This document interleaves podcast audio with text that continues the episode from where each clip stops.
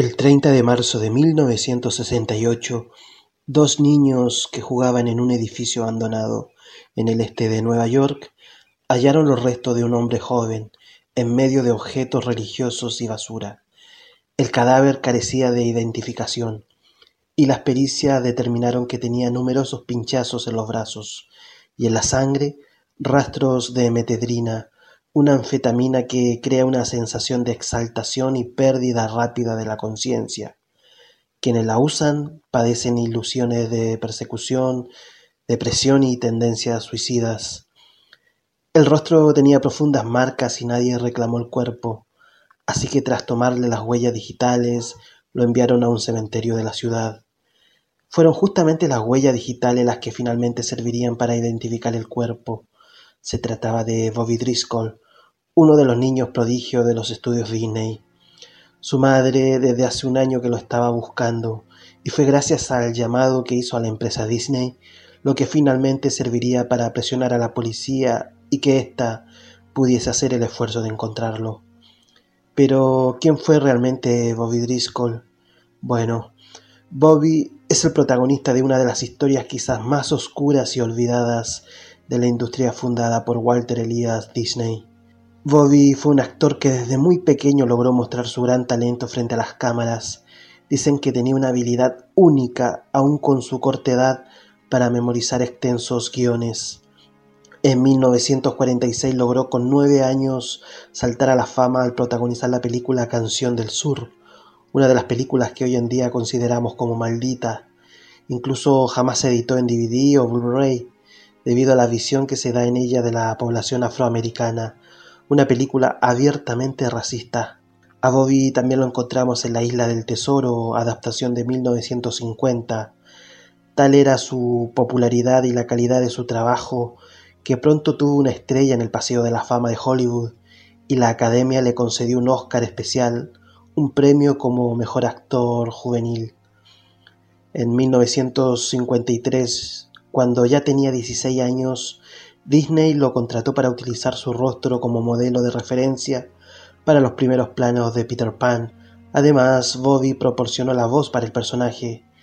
Esta película, sin elementos de fondo ni decorados, se filmó con el fin de que las imágenes fuesen posteriormente usadas por los dibujantes de Disney. Así fue como el rostro de Bobby permitió que se creara el tan famoso rostro de Peter Pan que hoy en día todos conocemos. Pero ya en esos años Bobby Driscoll ya no era el niño encantador de sus primeras películas. Su voz era cada vez más grave y los papeles comenzaron a escasear. Su carácter fue cambiando también. Se hizo arisco. La Disney al ver que su mejor carta ya no le servía, simplemente lo, lo desechó y no le renovó el contrato. Algo que a Bobby lo golpeó y dañó profundamente. A los 19 años se casó, tuvo tres hijos, pero rápidamente se separó de su mujer. Su madre declararía que la adicción a las drogas lo cambió. Ya no se bañaba, se le estropearon los dientes, su rostro comenzó a cambiar considerablemente y vivía entre alucinaciones producto de las drogas. En 1959 la policía le detuvo por consumo de heroína.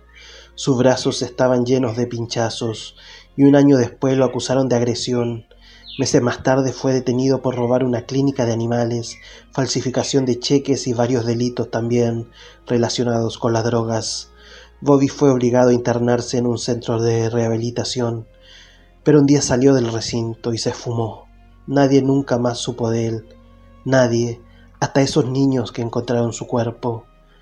En esa tierra de luces y sombras que Hollywood, se quedó por siempre Bobby Driscoll, en esa tierra de ilusiones en donde se está prohibido envejecer.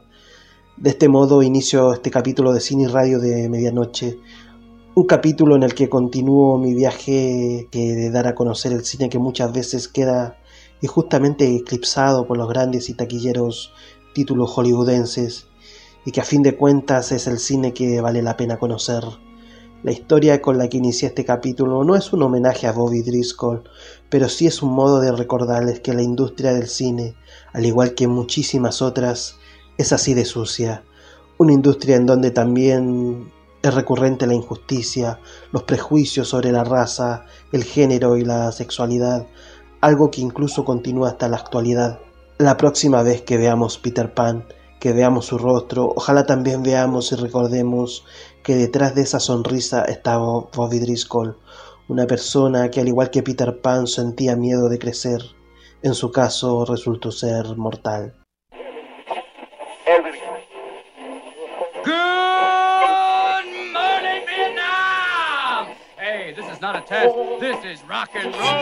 Cine de medianoche.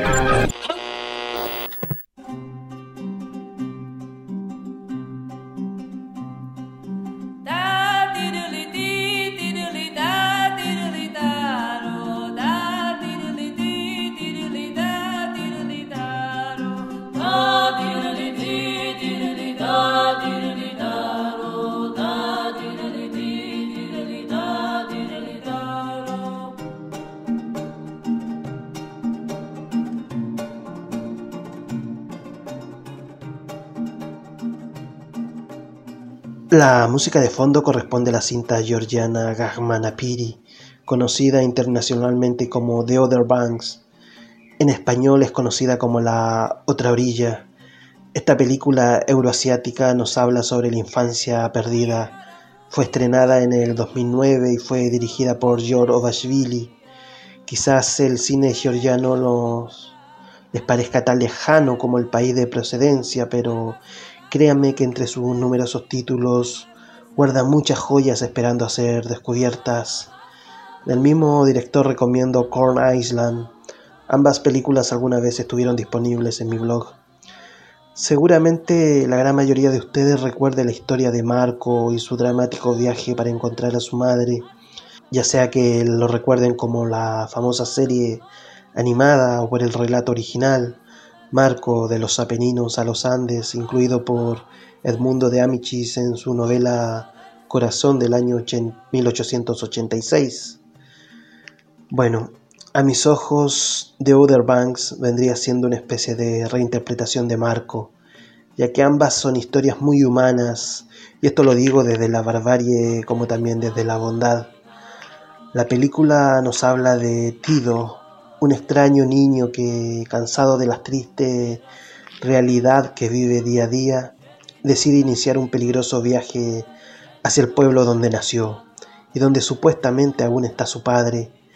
El trayecto es sumamente hostil y sin duda alguna este pequeño verá en primera persona la oscuridad que reside dentro del humano. Vale la pena que cruce tantos kilómetros para visitar a su padre aun cuando desconoce si realmente se encuentra en ese lugar. Quizá la decisión de Tido va más allá.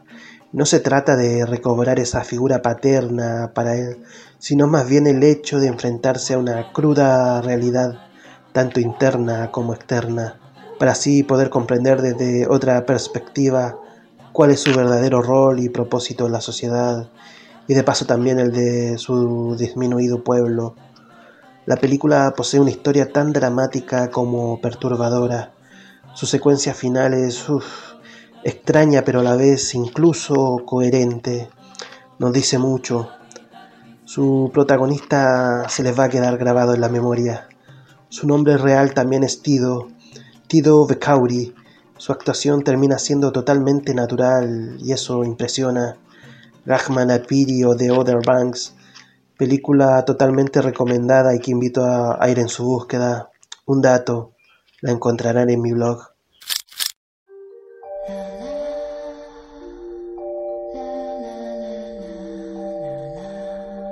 Estás escuchando Cine y Radio de medianoche.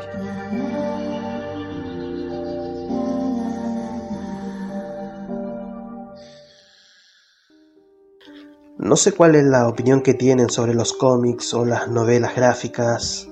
Yo creo que hay que ir sacándose ese chip mental de que los dibujitos son exclusivamente para un público menor o adolescente.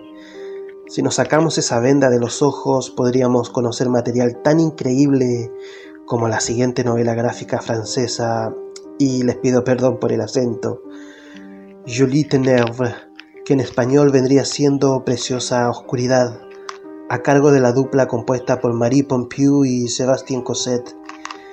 Esta es una novela que, créanme, para bien o para mal se les volverá inolvidable. Hagamos un ejercicio mental.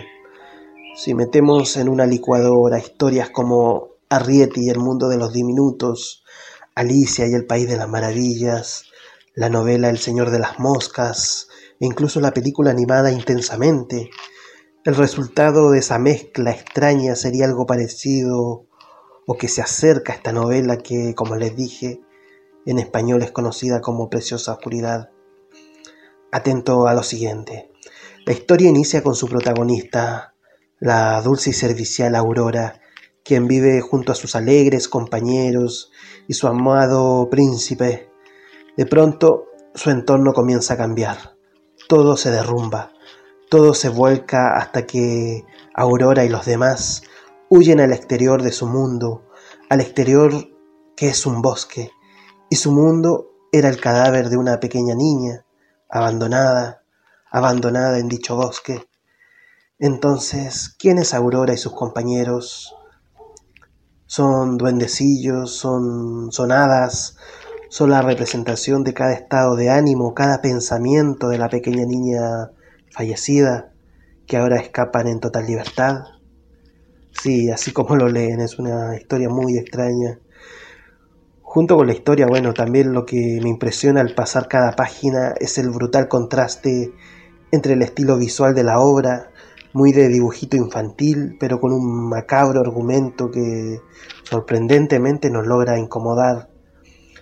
Hay mucha metáfora en la historia, no quiero entrar en muchos detalles ni tampoco desmenuzar la obra más allá de lo que he dicho, pero la novela gráfica invita a una relectura, pues hay varios detallitos que quizás pasaremos por alto y que solamente se nos revelarán cuando retrocedamos las páginas. Si no eres asiduo lector de novelas gráficas o cómics, quizás esta sea la oportunidad de conocer este maravilloso mundo. Preciosa oscuridad, también la encuentran en mi blog.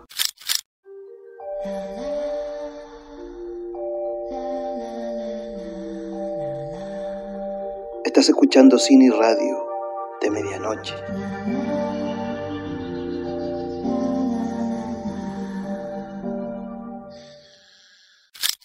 Un homme que je connaissais a passé une période de sa vie à ne rien faire. Un jour, on lui a demandé Qu'est-ce que tu fais du matin au soir À quoi tu t'occupes Je cherche un moyen de ne pas mourir. Et ça marche Pour l'instant, oui.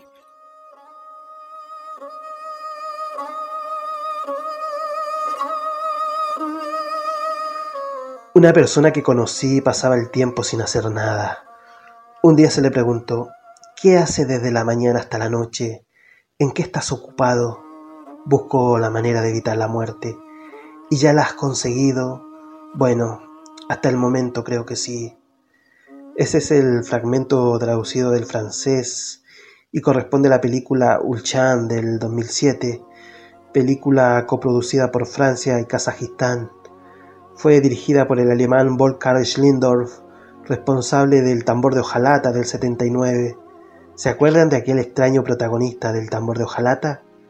Pues el actor David Bennett es el mismo quien nos narraba el fragmento inicial. Su personaje en esta película es el de un vendedor de palabras, un personaje que recorre las estepas ofreciendo palabras venidas de otras tierras a quienes las necesitan especialmente en aquellos países donde la gente no sabe leer. Sin embargo, el protagonista de esta película no es él. El protagonista es un hombre francés, quien guiado por una misteriosa fuerza se dispone a recorrer Kazajistán en medio de muchas dificultades. Las ganas de continuar con su viaje son tan grandes que decide incluso hacerlo a pie.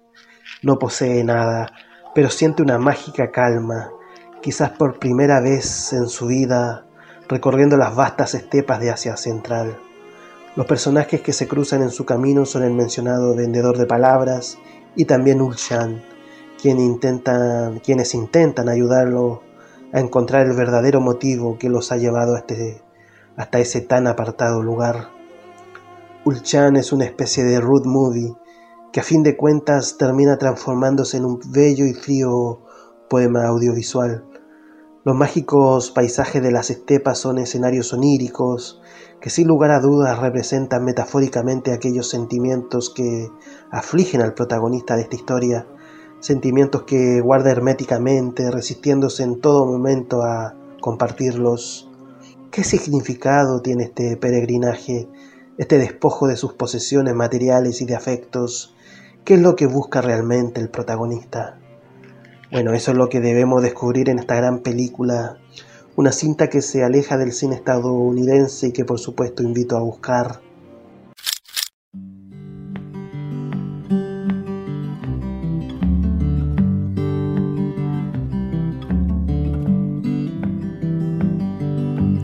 Ain't life sweet when we know what we're doing?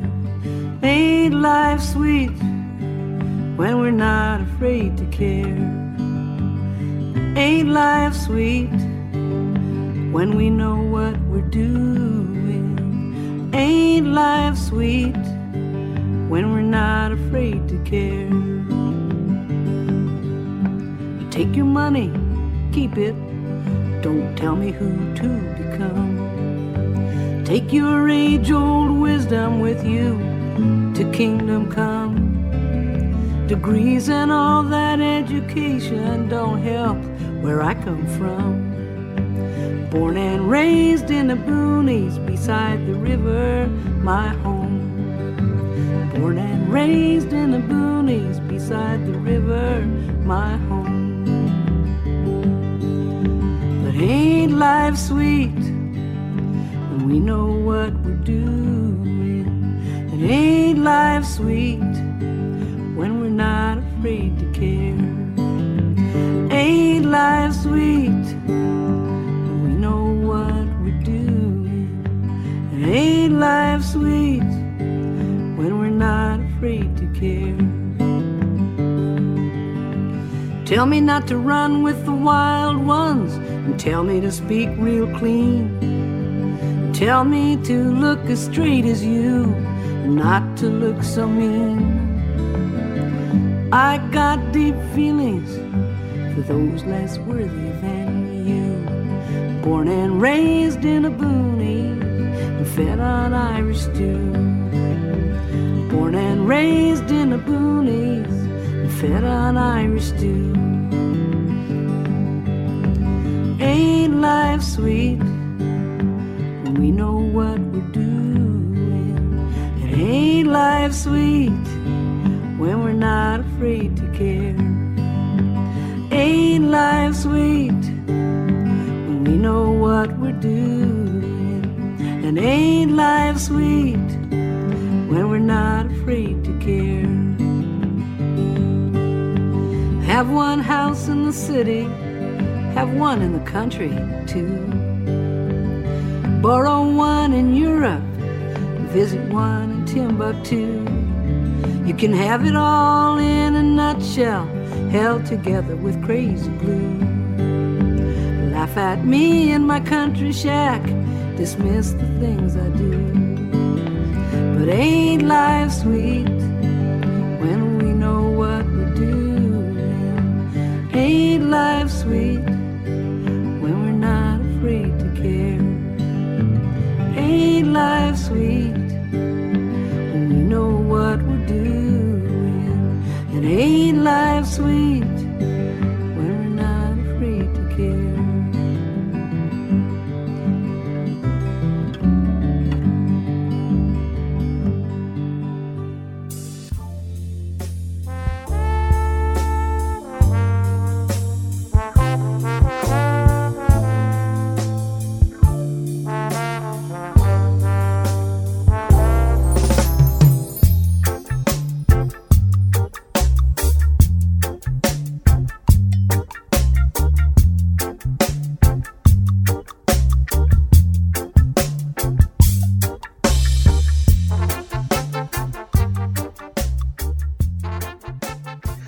Si no vieron Cloudburst del 2011, invito a que también la apunten en su libreta.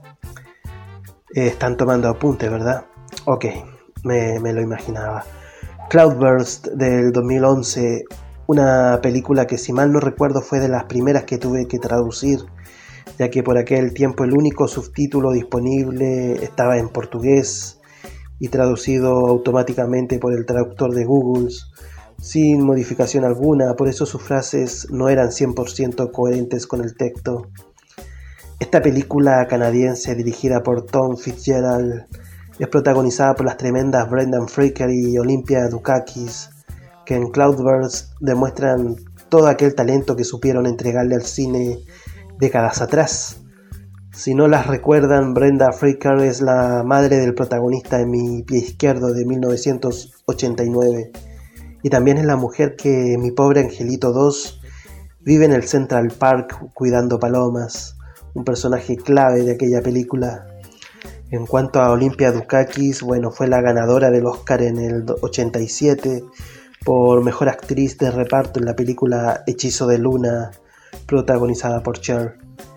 En cuanto a Cloudburst, es una película bastante particular ya que pone en el tapete para muchos, polémico tema de la unión civil de parejas homosexuales.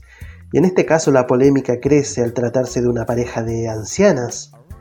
Quién sabe si alguno se escandaliza o no, pero el amor y el compañerismo que nos demuestran las protagonistas Stella y Dot es algo único y con mucha fuerza, al punto de que ellas deciden escapar y huir juntas para poder legalizar su unión, no sin antes afrontar los obstáculos y dificultades que le tiene preparado el camino. Excelente historia, excelente interpretación, una preciosa puesta en escena, imposible no sentirse maravillado, no solo por la película, sino que por todo lo que la rodea. Esta película emociona, sorprende y además te hace reír en varias ocasiones. Una película totalmente recomendada.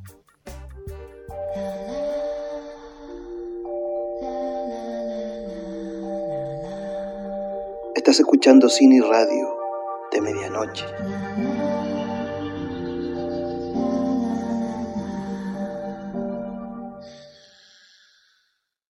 A fines de los 60, la serie estadounidense I Spy se trasladaba a España al filmar algunos episodios. En uno de ellos, un ya anciano Boris Karloff tenía un papel. Entre los extras que habían buscado para este episodio estaba un joven que trataba de salir adelante en el cine. Cuando terminó el día de grabación, Karloff estuvo esperando el coche que lo tenía que llevar de vuelta al hotel. Esperó durante horas con el frío de la noche y de la lluvia.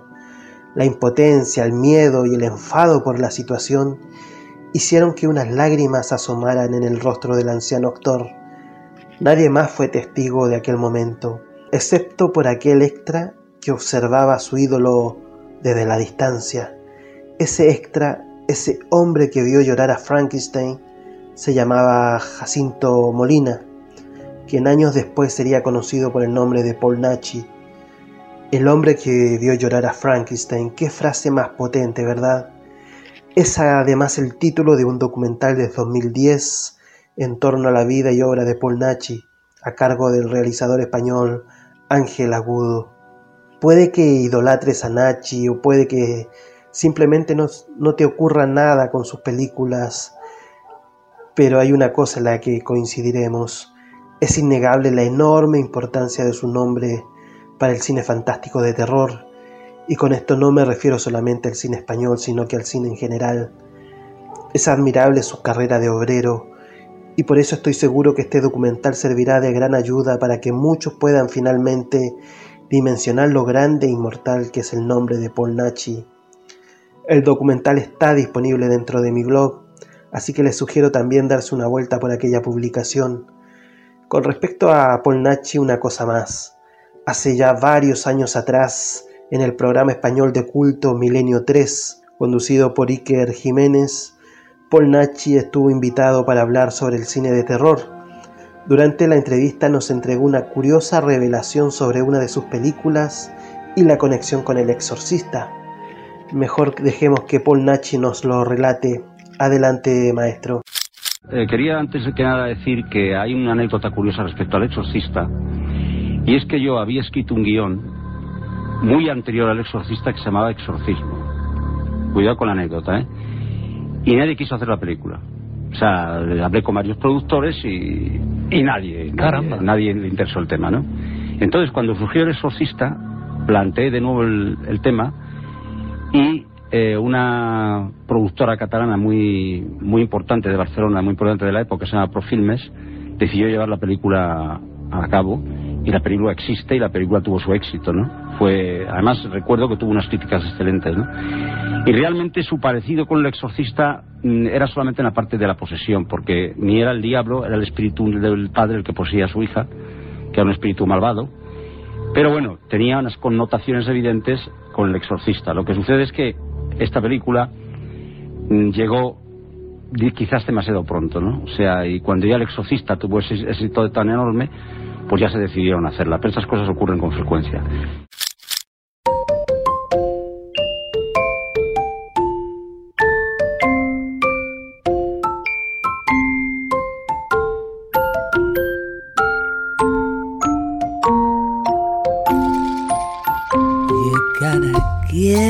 little, take a little, and let your poor heart break a little. That's the story of, that's the glory of love.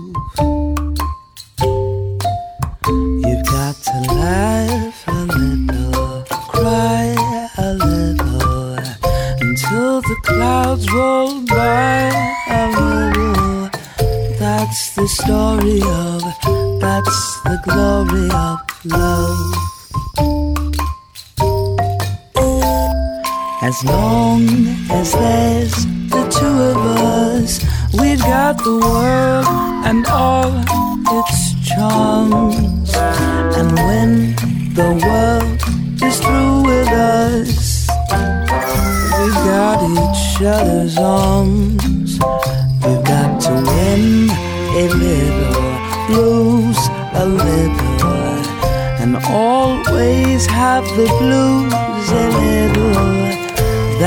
The story of, that's the glory of love.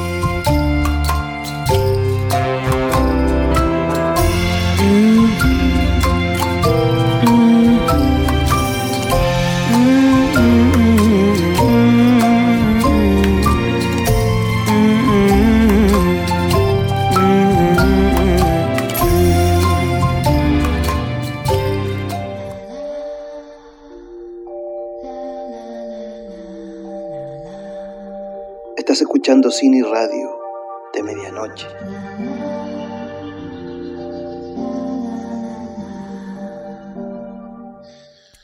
Si ya antes le recomendé una novela gráfica, no quiero que este capítulo se termine sin antes recomendarles un libro.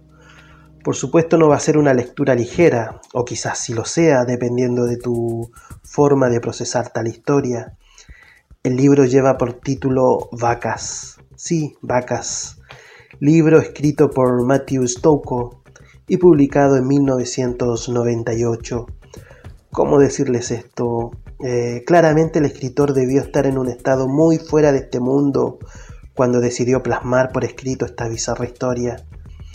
Bizarra, lo remarco y lo reafirmo, es una de las novelas más perturbadoras y repugnantes que podríamos leer, pero, pero hay un morbo en ella, algo que te dice si llegaste hasta acá, sigamos viendo a dónde irá a parar esta cosa.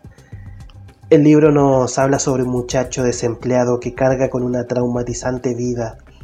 Vive con su madre, a quien llama la mala bestia, y tiene de vecina y pseudo novia o amiga a una joven perturbada con tendencias suicidas y obsesionada con las enfermedades y las operaciones. La vida transcurre en la más absoluta degradación hasta que este muchacho consigue un trabajo en el matadero de la ciudad y su mundo cambia. Allí descubre el oscuro mundo de los matarifes veteranos y la trama secreta del ganado para hacerse con el control del matadero y alrededores. Sí, el ganado trama algo, trama un escape y una venganza, o sea que Pollitos en Fuga no es nada comparado con lo que pretenden estas vaquitas. Si creen que les he contado mucho sobre el libro, no se hacen una idea de las cosas que encontraremos en cada una de sus páginas. ¿A qué se parece esto? Bueno, a nada. Es una lectura única que a muchos llevará al veganismo más estricto. Como, ¿Cómo te sabe un Big Mac después de esto? en fin, espero que puedan encontrar el libro, puedan comprarlo. Y si se te da la lectura electrónica en el blog encontrarán una copia del libro en PDF.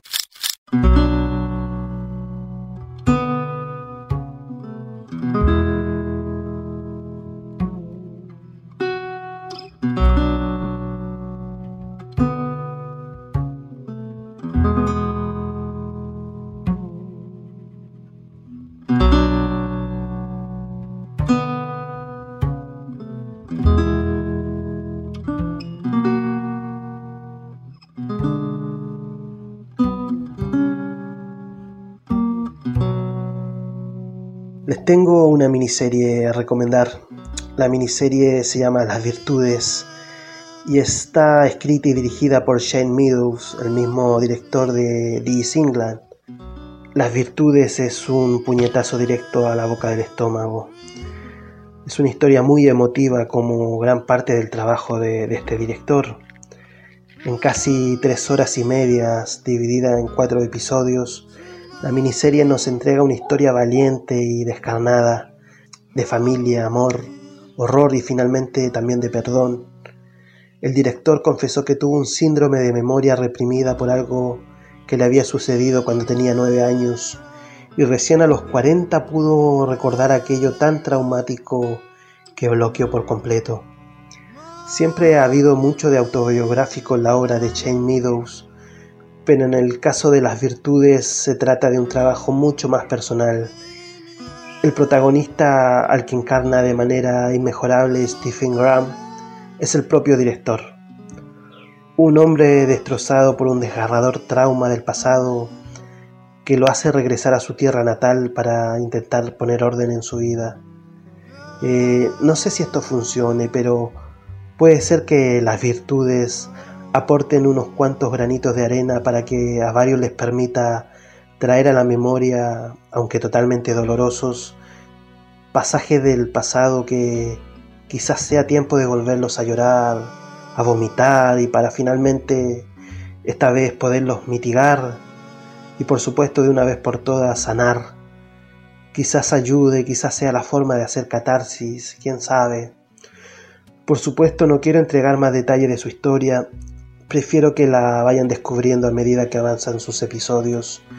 Busquen la miniserie, es de lo mejor que el 2019 nos entregó. Ténganla presente porque por supuesto vale la pena.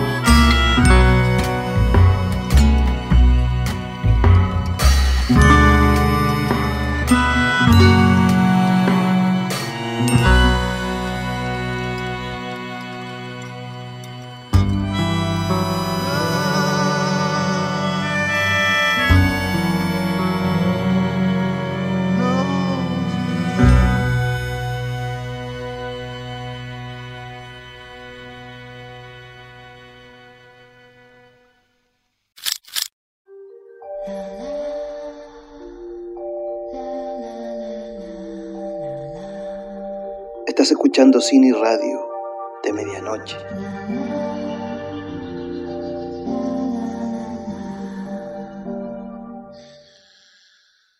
Este 29 de noviembre se cumplen 20 años del fallecimiento del director y guionista Mario Monicelli, considerado por muchos como el padre de la comedia italiana. A través de sus películas, Monicelli logró encontrar la forma de, de entregar su ácida crítica a la sociedad y al modo de vida de sus compatriotas. Su mensaje está fuertemente cargado de ironía y sarcasmo. A propósito de aquel mensaje, Monicelli dijo una vez, Nuestra mirada es así, sarcasmo, ironía, El humor es la forma más penetrante de mirar, un bisturí que va al fondo de las cosas. La comedia la italiana surgió al contar argumentos muy dramáticos con humor. El 29 de noviembre del año 2010, Mario Monicelli, casi ciego y con 95 años de edad, decidió acabar con su vida saltando desde una ventana de la quinta plaza del Hospital Romano San Giovanni donde había sido admitido para ser tratado de un avanzado cáncer de próstata. De ese modo le quiso ganar la partida al destino y adelantarse a una inminente muerte. Así Monicelli se despidió del mundo, del mismo modo que su padre 70 años atrás. Si hoy les hablo sobre este realizador es porque se acerca la Navidad y desde hace varios años que en las fiestas de fin de año comparto una de sus películas Hoy veo la necesidad de también hacerlo por este medio. Parenti Serpenti de 1992, una de las mejores críticas al manoseado espíritu navideño. Su título lo dice.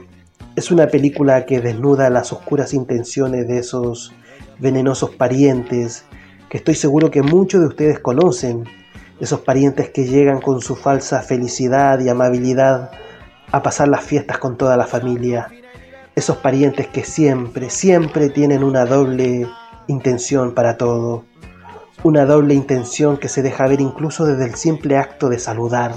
Si te mira de arriba abajo, eso es un parenti serpenti. Es un parenti serpenti si le está pidiendo como herencia a los abuelos los muebles, los cuadros o diversos objetos antes de que los viejos lleguen a fallecer. Se ha visto, lo he visto, eso es un Parenti Serpenti y hay mil ejemplos para ello. Parenti Serpenti de Monicelli, una particular historia cargada de humor negro que nos muestra una familia reunida en la casa para Navidad. La casa es la de una pareja de ancianos que al ver tanto derroche de amor y paz en la mesa, les comunican a sus hijos su deseo de pasar los últimos años de su vida como con uno de ellos. Todo era alegría, amabilidad y felicidad hasta el momento de la noticia. El problema es que ninguno quiere asumir esa responsabilidad. Lo que parecía ser una bella noche de paz terminará siendo todo lo contrario. Película tragicómica, muy divertida, incluso dolorosa, pero absolutamente necesaria. ¿Quieren hacer un buen regalo de Navidad? Regalen la posibilidad de ver esta película a sus seres cercanos y, por qué no, a uno de esos que consideran un parenti serpenti. Eso me haría muy feliz. ¿Dónde encontrar esta película? Pues la encuentran también en mi blog. Disfrútenla. De este modo llegamos al final de este capítulo de Cine y Radio de Medianoche, el tercero, o más bien sería el cuarto, ya que el primero estuvo dividido en dos partes, en fin. Espero que el capítulo fuese de su agrado. Será el último de este año. Todo este proceso del podcast estuvo de prueba durante estos meses y pienso el próximo año darle más importancia. Por supuesto que la existencia de este podcast no sería posible sin la existencia de mi blog, al cual eternamente invito a que visiten y compartan. Les recuerdo que el blog lo encuentran en www.cinedemedianoche.cl. El que pueda contribuir con la campaña para mantener el sitio en línea, por supuesto que les, estaré muy agradecido. Que todos pasen unas felices fiestas de fin de año. Me despido y será hasta una próxima ocasión. Hasta pronto.